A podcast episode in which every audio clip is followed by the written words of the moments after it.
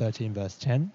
Please follow along in your own Bibles or up on the screen. And if you're using the black Bibles from the back, we'll be starting from page 312.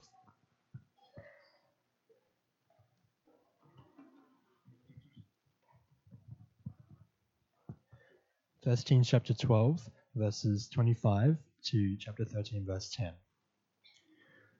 Jeroboam built Shechem in the hill country of Ephraim and lived there. From there he went out and built Penuel. Jeroboam said to himself, The way things are going now, the kingdom might return to the house of David. If these people regularly go to offer sacrifices in the Lord's temple in Jerusalem, the heart of these people will return to their Lord. Uh, Rehoboam, king of Judah. They will murder me and go back to the king of Judah. So the king sought advice. Then he made two golden calves, and he said to the people, Going to Jerusalem is too difficult for you. Israel, here is your God who brought you out of the land of Egypt. He set one uh, he set up one in Bethel and put the other in Dan. This led to sin. The people walked in procession before one of the calves all the way to Dan. Jeroboam also built shrines on the high places and set up priests from every class of people who were not Levites.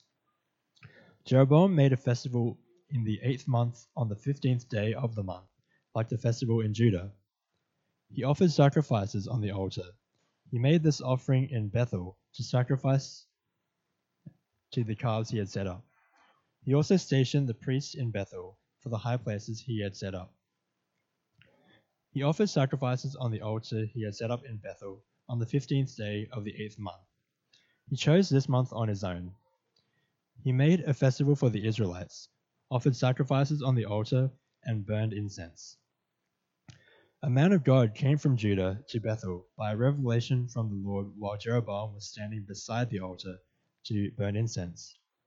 The man of God cried out against the altar by a revelation from the Lord Altar, altar, this is what the Lord says A son will be born to the house of David, named Josiah, and he will sacrifice on you, the priests of the high places who are burning incense on you. Human bones will be burned on you. He gave a sign that day. He said, This is the sign that the, Lord, that the Lord has spoken. The altar will now be ripped apart, and the ashes that are on it will be poured out. When the king heard the word that the man of God had cried out against the altar at Bethel, Jeroboam stretched out his hand from the altar and said, Arrest him! But the hand he stretched out against him withered, and he could not pull it back to himself. The altar was ripped apart, and the ashes poured from the altar, according to the sign that the man of God had, give, had given by the word of the Lord. Then the king responded to the man of God Plead for the favor of the Lord your God, and pray for me, that my hand may be restored to me. So the man of God pleaded for the favor of the Lord and the king's hand was restored to him, and became as it had been at first. Then the king declared to the man of God, Come home with me, refresh yourself, and I'll give you a reward. But the man of God said, replied, If you were to give me half your house, I still wouldn't go with you, and I wouldn't eat bread or drink water in this place. For this is what I was commanded by the word of the Lord. You must not eat bread, or drink water, or go back the way you came. So he went another way. He did not go back by the way he had come to Bethel. This is the word of the Lord.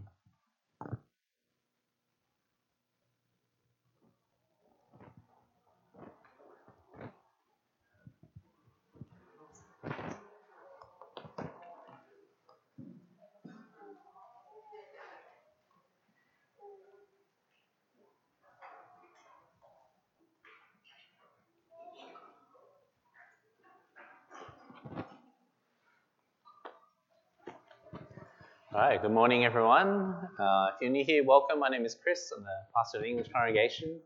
Uh, this morning, I was meant to preach at the Cantonese service, the 9 o'clock service, and I checked my phone when I woke up and it said 9.15. Uh, but then after a few minutes, I realized my phone had decided it was, it was living in Sydney and moved my clock forward an hour, so it was actually 8.15.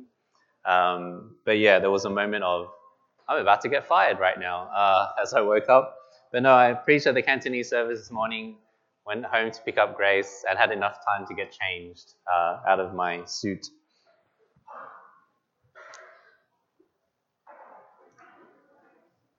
and so I don't know what you're planning to do this holidays, long weekend tomorrow. Uh, part of my day tomorrow will be looking for stuff to buy. We've got this long list of household stuff that we've been buying or uh, looking to buy. So a new TV, new lights, uh, a new wardrobe, a range hood above the kitchen stove.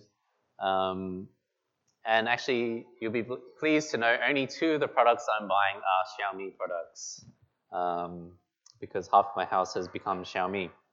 But anyway, uh, welcome. Uh, if you've not been here the last couple of weeks, we are up to uh, season two, episode two of our series on the shame of thrones. We're looking at the books of one and two kings uh, and looking at uh, the kings of Israel and of Judah.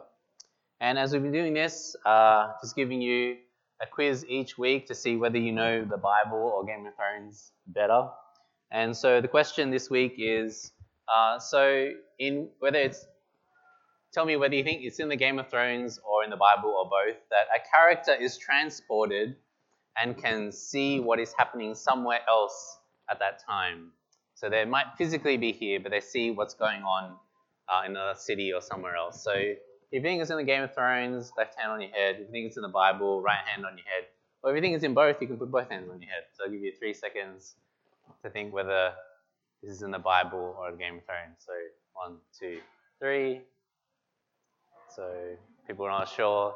Uh, there's a lot of people who know both. So yeah, it is in both. Um, I think green sight is the term that people can see uh, elsewhere in Game of Thrones. And in Ezekiel 8, uh, there's a little bit of discussion about whether Ezekiel is physically transported, but there's a sense that he's over in Babylon and the Spirit um, lifts him up and sends him back to Jerusalem and he sees what's happening there uh, in a very out of body experience.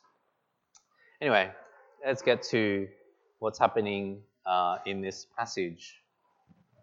And so the question is Is restrictive worship real worship? Is restrictive worship really worship? Uh, I was saying before, uh, when I was preaching at Cantonese side, I was wearing a suit and tie, and physically it's a little bit restrictive. That's kind of why I got changed. I feel more comfortable.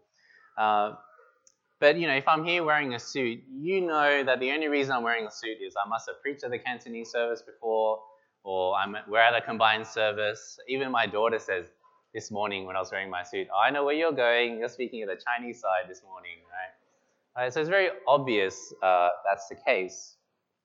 Um, and but really, I feel sorry for the preachers in Southeast Asia, in like some jungle village, because they're still wearing a suit, and and like the fan is blowing like hot, humid air at them because that's all they've got.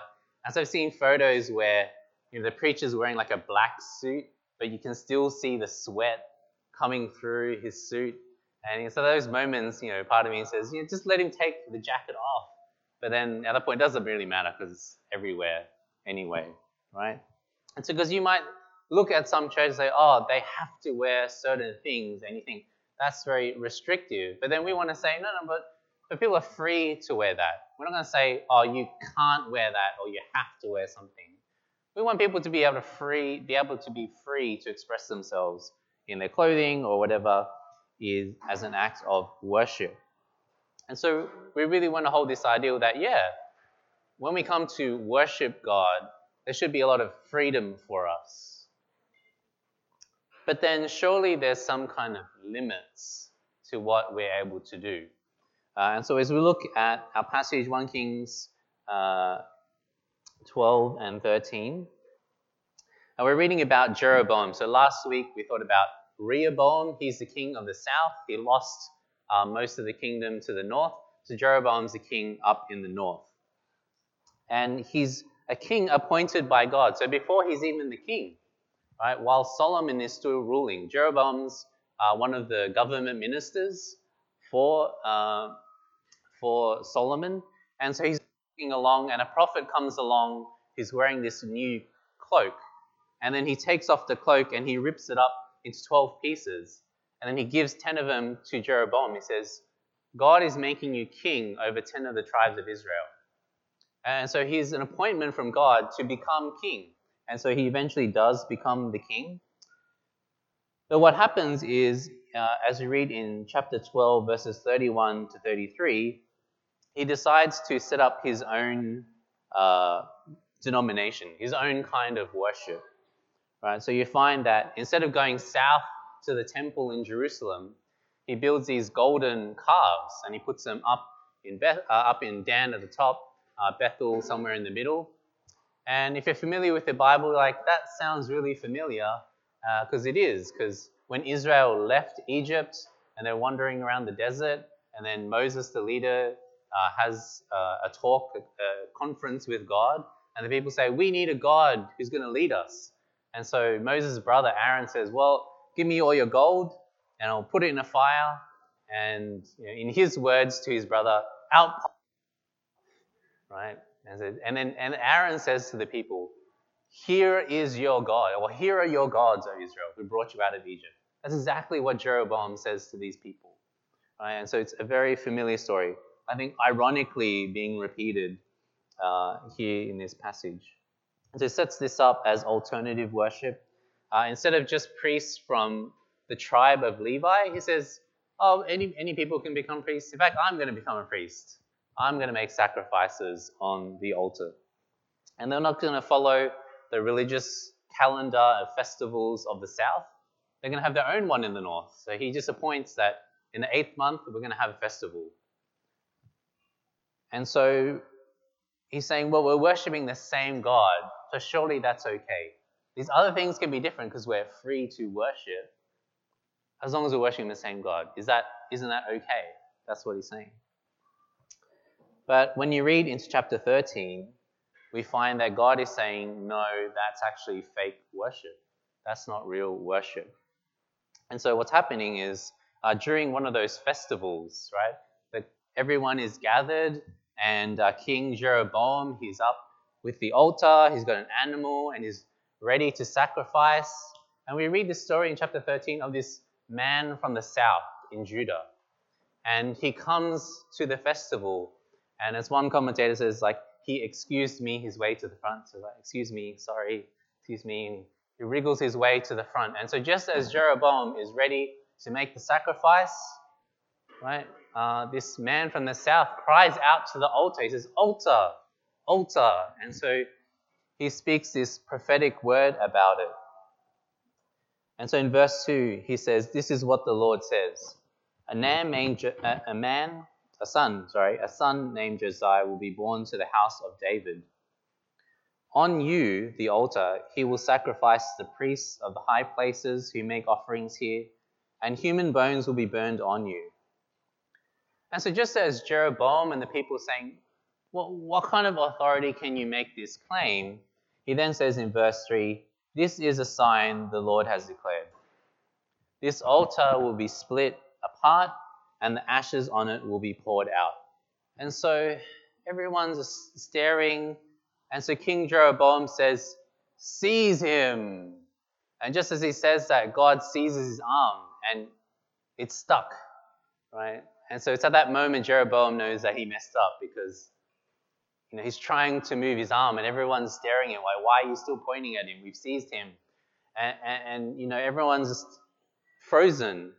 And just at that moment, the altar splits just as the prophet says. And everyone says, okay, something is going down. And so Jeroboam realizes what's happening. This must be a prophet of God and says, Can you please intercede for me?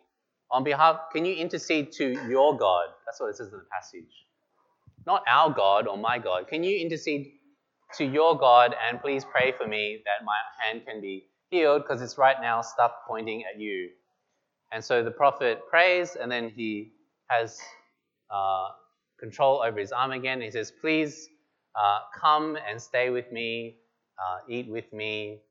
And then this man from the south says, Oh, yeah, nah, um, God told me not to hang out with you, not to eat with you, drink with you. I'm, I'm going to go home. And so he leaves. And so we see in this story that God is clearly not pleased with what Jeroboam has done, uh, destroyed this altar, and cause the people to reconsider what's happening. and so we'll read in this story that actually all this happened because of Jeroboam's fear. He's politically afraid, even though he's king of the ten tribes in the north.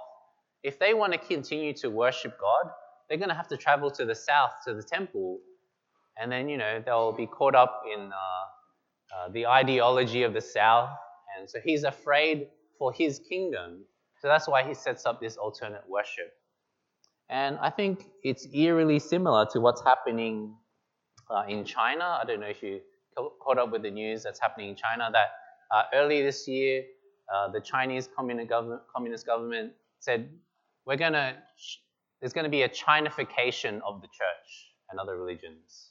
Right? The, the church is becoming a little bit uh, unstable, and so we're going to make it, make sure that it's in line with our policies and our government.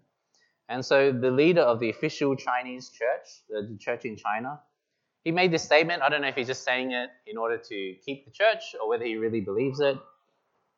Um, but he says anti anti China forces were using Christianity to subvert state power.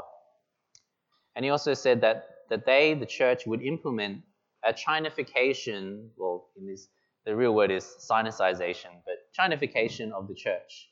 And so what's happening is for some, some of the churches, they're introducing a pro-China version of the Bible. Uh, in some churches, they're putting up pictures of Mao and President Xi like up there on the stage right next to the cross in their church. Um, and so uh, that's not the freedom of worship that we're talking about, right? That's, that's, the, that's what Jeroboam has been doing. Uh, and so, because of the communist fears, uh, worship is being changed in China. And so, yeah, it'd be good for us to be praying for the church in China. Uh, us as, you, know, you, you might uh, describe yourself as someone who goes to a Chinese church or a Chinese Christian, but it's very different to being a Chinese person in mainland China who goes to church.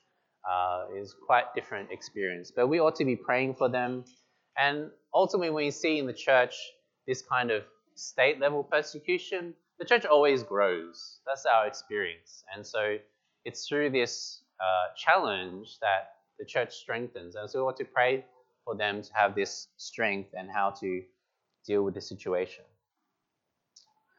But we come back to the passage and we're thinking about, well, what is real worship? And so real worship is done the way that God desires. Um, and so you might relate it to the love languages. So you have physical touch, uh, words of affirmation, quality time, uh, gifts, acts of service.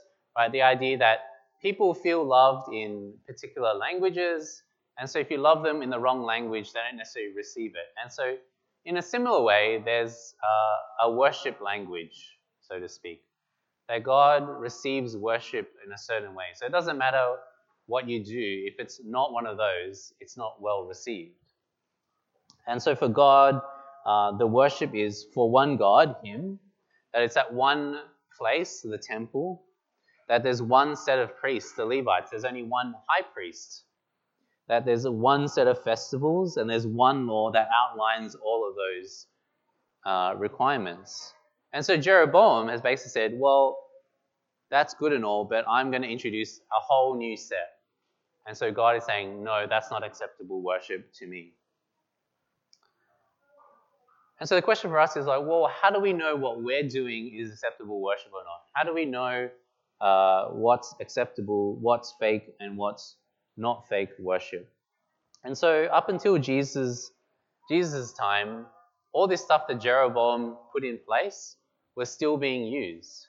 And so we read in the New Testament, in John chapter 4, that uh, Jesus, a man of the south, right, uh, this prophet from the south, he comes up to the north and he meets this woman at the well. A woman, she's a Samaritan, but she's basically a descendant from the north, right? She's a northerner. And when she finds out that Jesus is a prophet, she says, Well, let me ask you a question. My ancestors worshipped up in the north but you and your ancestors worshipped down in the south. Where's the real place of worship?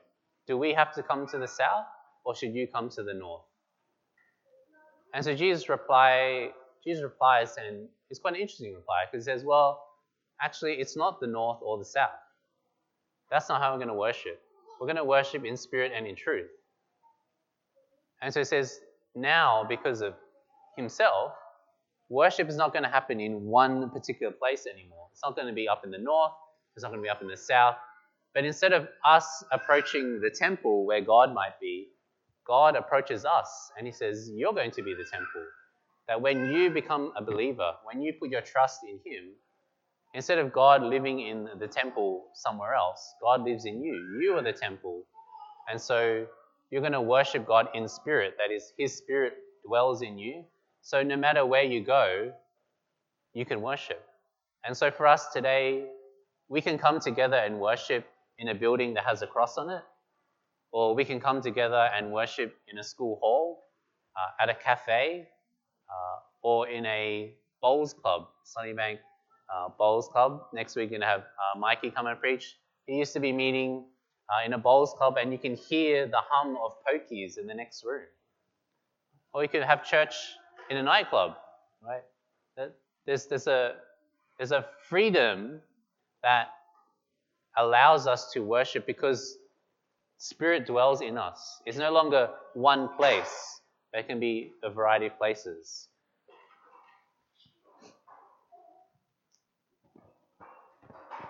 But Jesus says it's in worship, uh, you can worship Him now. You can worship God in spirit and in truth. Right?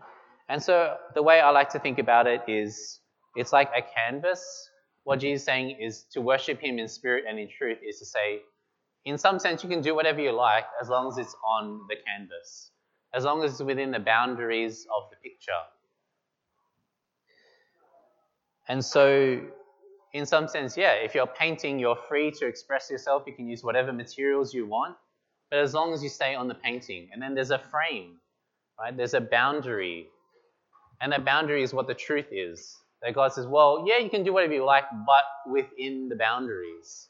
And so, you know, for communion, right, technically, technically, for communion, we could have grape soju instead of ribena.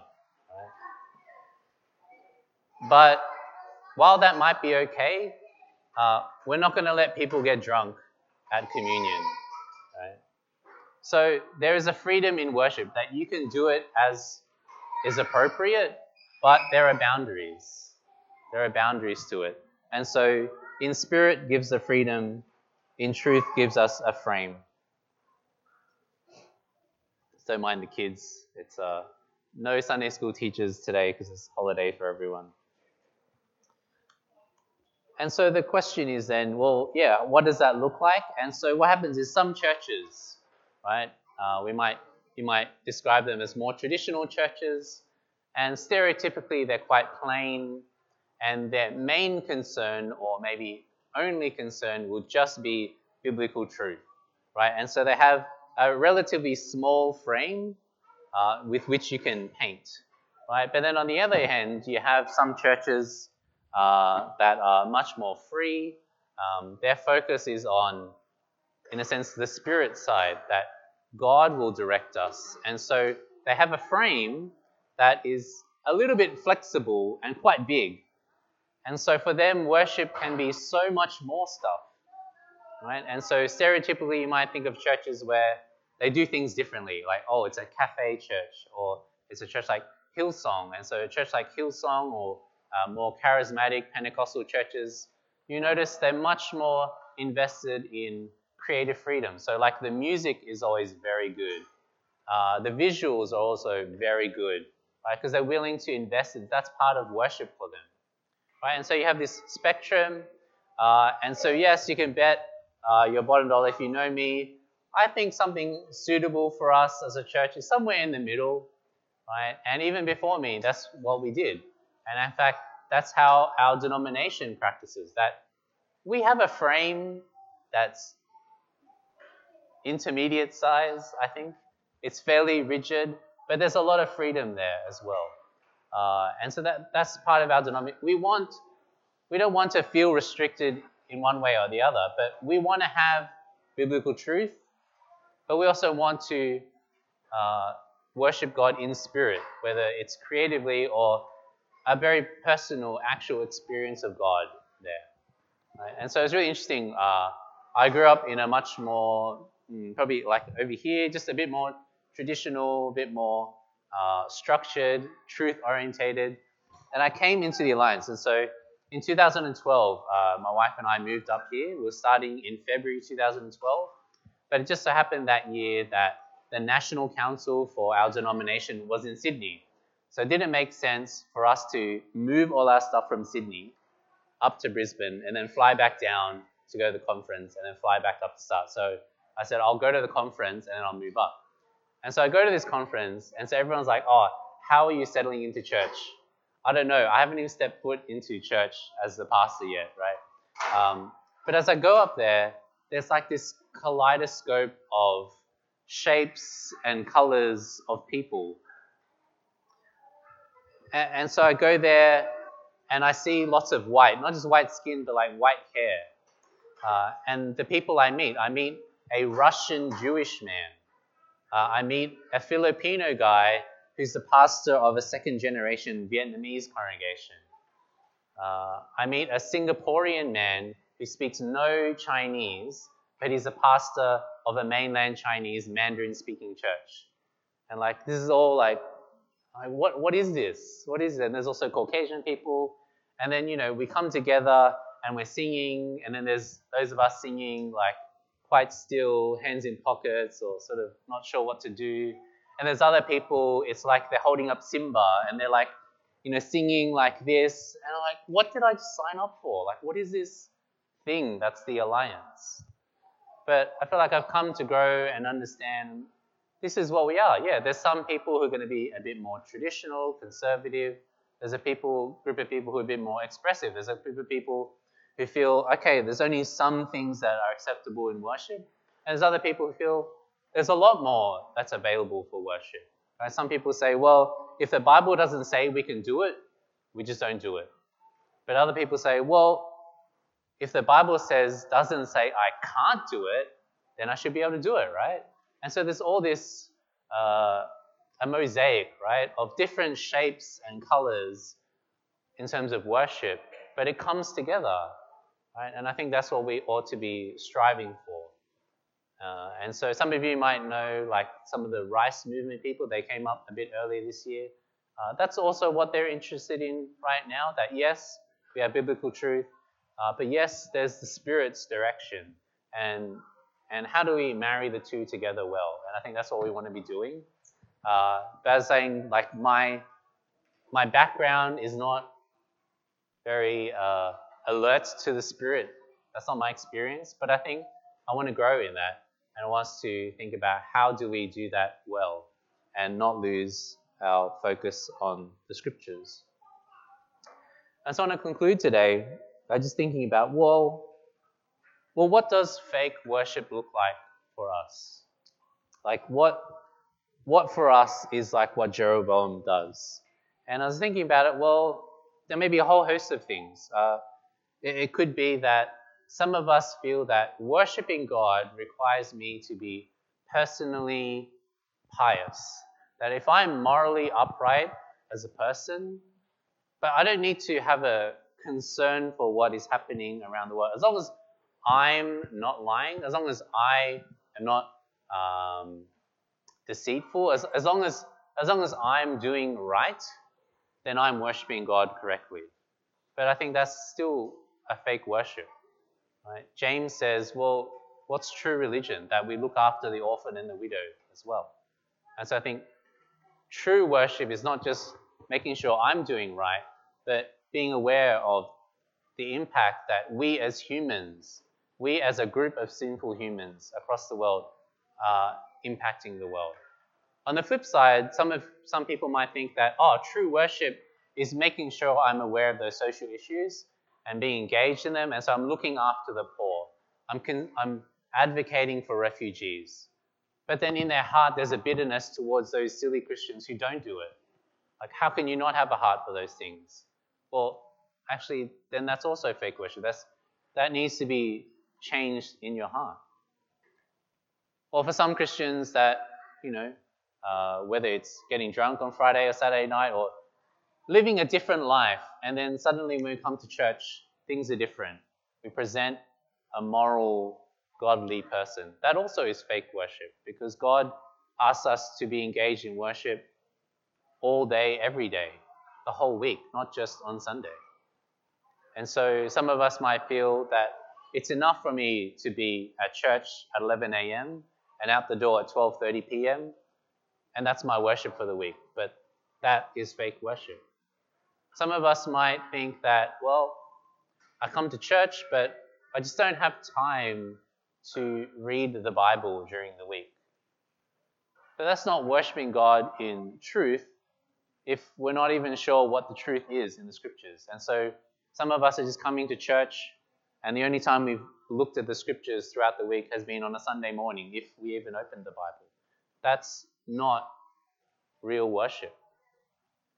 And some of us, maybe we've grown up in church, and so we've been Christian our whole lives, and we're very down with the truth. We know what the Bible says. But some of us have never experienced God, actually, that we can't identify a sense in which we're actually being engaged with God, that we have some relationship, that, that, that God is real for you, even in a sense, a subjective experience. That is an experience that you have had of God, not one that you read of other people having, but that you have had of God. I think some of us have that, and often when I'm talking to some of us, particularly like when we're thinking about baptism or you know what is our testimony, and some people say, well, I don't know, like I guess I've always been a Christian. Well, maybe that's the case. Uh, you've had the truth, but how do we worship God not just in truth, but in spirit. That we've had an experience of God somewhere in there. That's not to say that you, you're not a Christian, but worship of God involves more than just knowing what is true. That we're having this experience of God and we're seeing that He is real in our life. And so the question is, well, yeah, how might we be engaged in fake worship? We, those things don't make you not a Christian. But when we're doing those things, right, that's part of the fake worship. We're living just as Jeroboam did. And so the question is, how do we engage in real worship? Right, doing everything within the bounds of the frame, but we have a freedom to express it differently. And so it can look a bit different here. So some of us here, when we come to church, some of us do want to raise hands, some of us don't, and that's okay. Uh, and so it's going to look differently for different people. And we become this mosaic that fits together. Right? But there's different ways in which some of us are engaged in fake worship and others of us, uh, yeah, it's different for different people. But I want to leave you um, this morning just thinking about Jeroboam and the way this man of the south came in. Uh, he came in like a wrecking ball into the north, right? because he spoke God's word, that God empowered him in some way. And I think in a church like ours, we're probably lean towards the traditional side. Not that every Sunday, right, someone's going to come in and say, This is what God says, and God is going to destroy this, not altar, but, you know, thing or anything like that. But I think, yeah, we're so uh, aligned to saying, Oh, let's only be concerned with what is true that we're not engaged in, well, how do we worship God in spirit and in truth? Right? That's the more difficult thing. To worship God in truth, well, if I just read the Bible a lot and I listen to sermons, then I'm worshiping Him in truth. But how do we worship Him in spirit and in truth? That we individually have an experience, a personal, real experience of God. And I think that's the challenge that we face. Uh, to allow God to work in a dynamic way, always consistent with the scriptures, but in a way that is more personal for each of us. And it's going to look different to each of us. Uh, and that's what I would encourage us to think about doing. So let me pray uh, and then sing.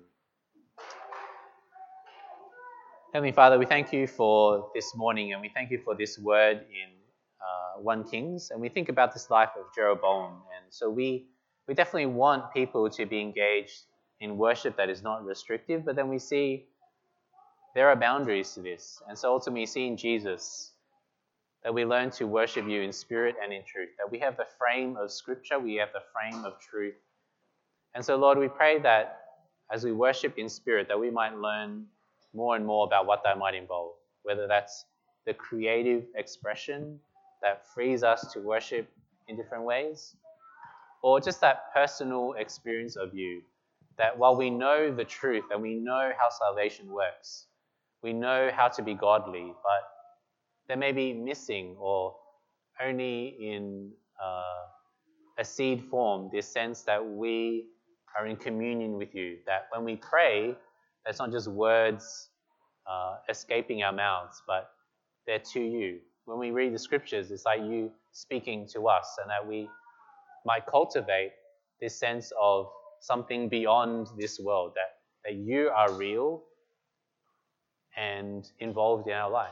And so we pray that we might capture uh, how to worship you fully in spirit and in truth. And we ask it in Jesus' name. Amen. Thank you, Pastor Chris.